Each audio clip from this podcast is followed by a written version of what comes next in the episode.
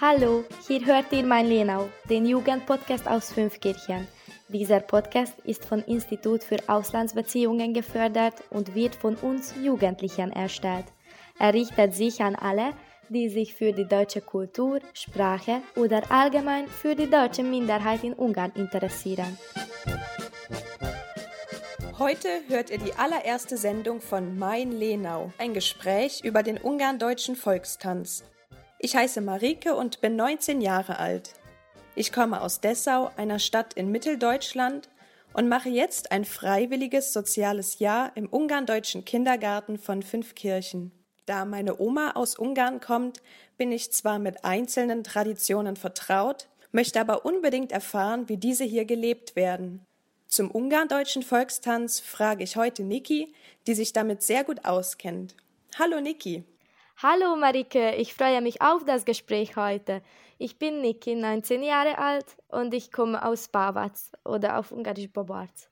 Das ist ein Dorf in Südungarn, in dem viele Ungardeutsche leben. Jetzt studiere ich in Bayer als Nationalitätenpädagogin in der Grundschule. Ich tanze auch Volkstanz im Bavacer Ungarisch-Deutsche Freundeskreises und ich unterrichte auch den Ungarisch Volkstanz für kleine Kinder. Und heute erzählen dir sehr gern davon. Das ist schön. Dann erzähl mir doch bitte zuerst, welche Geschichte hinter dem ungarn-deutschen Volkstanz steht. Früher gab es nicht die Unterhaltungsmöglichkeiten, wie wir sie heute kennen. Man konnte nicht jedes Wochenende zu Partys oder in Kino gehen.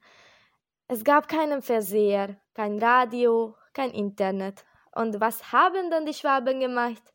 Wenn sie Zeit hatten, sind sie natürlich gemeinsam in die Kellerei gegangen, haben dort sich unterhalten, gesungen, selbstverständlich auch getanzt. Wenn es im Freundeskreis auch einen Musiker gab, dann haben die Musik gespielt und die Leute haben getanzt. Und das war das Programm zum Beispiel ein Samstag oder Sonntagnachmittag. Und von hier kommen diese Bräuche, die wir in Babatz heutzutage auch pflegen und bewahren. Und wie tanzt ihr dann? Also tanzt ihr zum Beispiel im Kreis oder als Paar? Der ungardeutsche Volkstanz wird immer im Paar getanzt. Bei uns ist es bei manchen Tänzen typisch, die Paare zu wechseln oder aber in einem Spiel nur im Kreis zu tanzen. Aber dieses kommt nur in den Kindertänzen vor.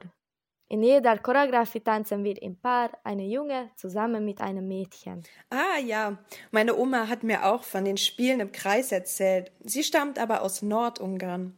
Was ist denn typisch für dein Dorf in Bezug auf Volkstanz? Ja, es gibt manche Tänze, die viele Variationen haben. Ähm, zum Beispiel der Siebenschritt hat eine Variation aus Pavatz, aus Sir und auch aus Sulk. Hört mal.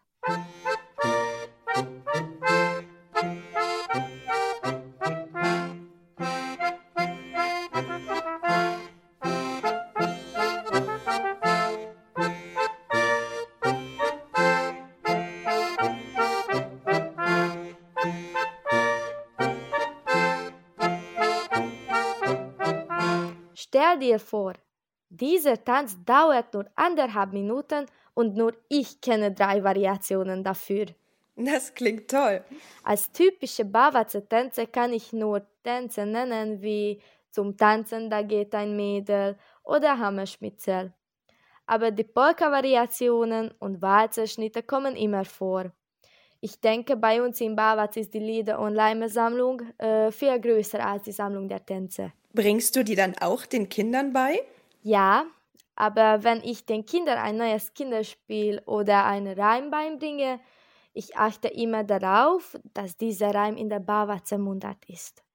Vor allem, dass die Kinder die Bavacer Mundart besser kennenlernen können. Ich kann dir eine kleine Aufnahme zeigen. Hört mal.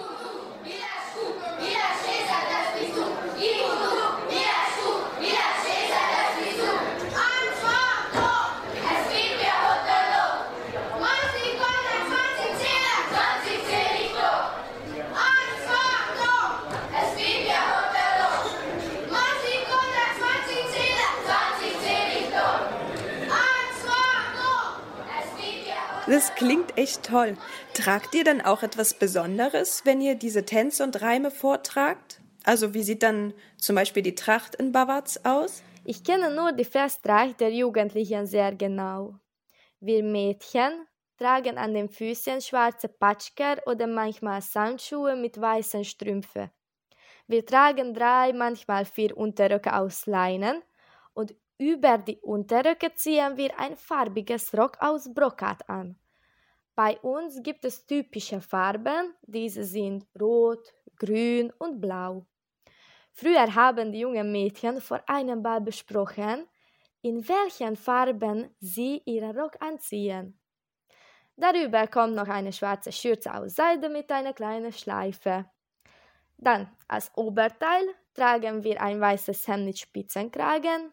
Über den Hemd ziehen wir eine schwarze Weste und ein weißes Halstuch aus Seide an. Die Haare tragen wir immer geflochten in zwei Zöpfchen und stecken sie wie einen Kranz auf. Ah, das ist aber nicht so einfach im Sommer zu tragen, weil es sehr warm ist. Aber ich denke, alle Bauwatze Ungardeutschen sind sehr stolz auf unsere schönste Bauwatze Volkstracht. Dann stell dir vor, jährlich einmal an unserem Bohnenfest im Mai trägt fast jeder Bawatzer, der eine Tracht hat, den ganzen Tag lang die Tracht. Im Jahr 2020 ist es leider selten, aber bei uns im Bawatz gibt es heute auch in jedem Kleiderschrank mindestens ein Trachtstück. Zum Beispiel ein schwäbisches Hemd gibt es sicher bei jedem. Dann hat also jeder eine eigene Tracht? Nein, nicht ganz. Die Kinder bekommen die Tracht von der Tanzgruppe, weil sie noch so schnell wachsen. Diese Kleider kann man später an die nächste Generation weitergeben. Aber wir in der Jugendgruppe haben unsere eigenen Trachten. Ich denke, es ist bei uns sehr schön, dass die Mädchen mit 17, manchmal 18 Jahren ihre eigene Tracht bekommen. Im Bawetz gibt es sowieso einen Unterschied zwischen Kindertracht und der Tracht der Jugendlichen. Zum Beispiel haben die Kinder kein Halstuch und äh, keine Chapel, was die Jugendlichen immer tragen. Vielen Dank für deine genaue Beschreibung, Niki. Ich glaube, wir können uns die Tracht nun alle sehr gut vorstellen. Du hattest eben die Tanzgruppen erwähnt. Hast du mit deinen Gruppen auch Auftritte? Mit der Kindergruppe haben wir nicht so viele Auftritte. Nur auf den Dorffesten tanzen wir beim Schwabenball, zur Kirmes, zum Weinlesefest und so weiter. Aber tanzt die Jugendgruppe häufiger und äh, sie sind bereits drei, viermal in Deutschland und in der Slowakei auftreten. Wow, dann erlebt man ja ganz schön viel mit der Tanzgruppe. Gab es dabei auch mal einen ganz besonderen Moment für dich persönlich? Für mich war der Auftritt im Jahr 2019 am schönsten, als die Kinder, die ich unterrichte, zum ersten Mal an einem Tanztreffen teilgenommen haben. Das war für die Kinder und für mich auch der erste große Schnitt in der Geschichte der Tanzgruppe. Im Wieland gab es ein Tanzfestival des Braunauer Ungardeutschen Volkstanzverein, bei dem wir unsere erste Qualifikation bekommen, ein Silber. Aber nicht dieses Ergebnis war am wichtigsten, sondern das Gefühl. Wenn ein junges Mädchen im Jahr 2016 einen Weg beginnt und jetzt die Arbeit dann Früchte trägt, es war unbeschreiblich für mich und ich schaue die Kinder an, die mir ans Herz gewachsen sind und ich sehe, dass sie es lieben, was sie tun. Und das war für mich ein Erlebnis, was ewig bleibt. Da kannst du definitiv sehr stolz auf dich sein. Ich habe noch eine andere Frage an dich. Habt ihr in der Familie und im Dorf kulturelle Traditionen? Ja, wir haben den Bavazer Schwabenball. Und diese Veranstaltung war früher und auch heute der erste Schwabenball in der Braunau, den wir immer am 1. Januar Samstag organisieren. Auf dem Bavazer Schwabenball spielten früher die Dorfmusikanten nur ungarische Volksmusik. Und es ist heute nichts anderes. Traditionen in meiner Familie gibt es nicht so, aber, aber in diesem Jahr habe ich eine echte Brautracht von meiner Urgroßmutter geerbt. Leider sind nur der Oberrock, die Jacke und die Schürze erhalten geblieben, aber ich möchte jetzt auch Unterröcke und ein schönes Hemd machen lassen. Ja, ein solches Erbe ist wirklich wertvoll. Ich finde es schön, dass die ungarndeutschen Traditionen bei euch in der Familie so aufrecht erhalten werden. Sind die Kinder, die du unterrichtest, auch alle Ungarndeutsche? Nein, nicht alle. Die meisten Kinder kommen aus einer schwäbischen Familie, in denen zum Beispiel die Großeltern bis heute auch die schwäbische Mundart sprechen oder die Eltern im Bawatz tanzen oder musizieren.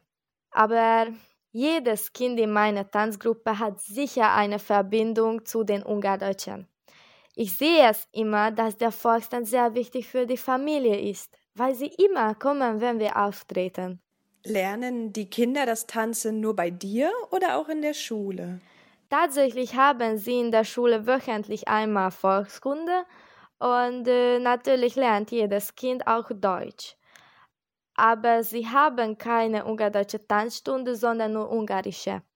Die schwäbischen Schritte und Spiele lernen sie von mir nach der Schule, ähm, einmal wöchentlich, manchmal zweimal. Aber jeden Sommer organisieren wir ein Tanzcamp in Litover, wo wir gemeinsam eine neue Choreografie erlernen. Zum Beispiel äh, habe ich den Kindern dieses Jahr eine Tanz über Pfingsten beigebracht. Und äh, dann, wir haben immer eine ganze Woche für eine Choreografie und wir können alle Fragen dazu besprechen. Ähm, welche Bräuche sind mit diesem Tanz verbunden oder wie lief dieses Fest früher ab? Und natürlich am wichtigsten haben wir genug Zeit, um die Schritte gut zu lernen. Und ich denke, dieses Tanzcamp ist immer ein neues Erlebnis für die Kinder und für mich auch. Vielen Dank, Niki, dass du mir all meine Fragen rund um den ungarn-deutschen Volkstanz beantwortet hast. Es ist wunderbar herauszuhören, wie viel Freude du beim Tanzen und beim Unterrichten der Kinder hast. Du hast auch mein Interesse geweckt, in meiner Zeit hier in Ungarn den Volkstanz selbst zu erleben und auch den ein oder anderen Reim zu erlernen. Ich glaube, darin stecken wirklich eine Menge Spaß, Kultur und Traditionen.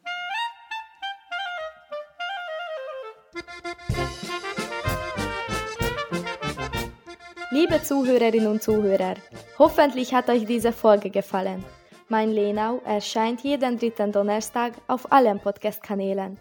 Hier erwarten euch interessante Informationen und Gespräche über die Ungardeutschen, über die Region Südungarn und aus den deutschsprachigen Ländern.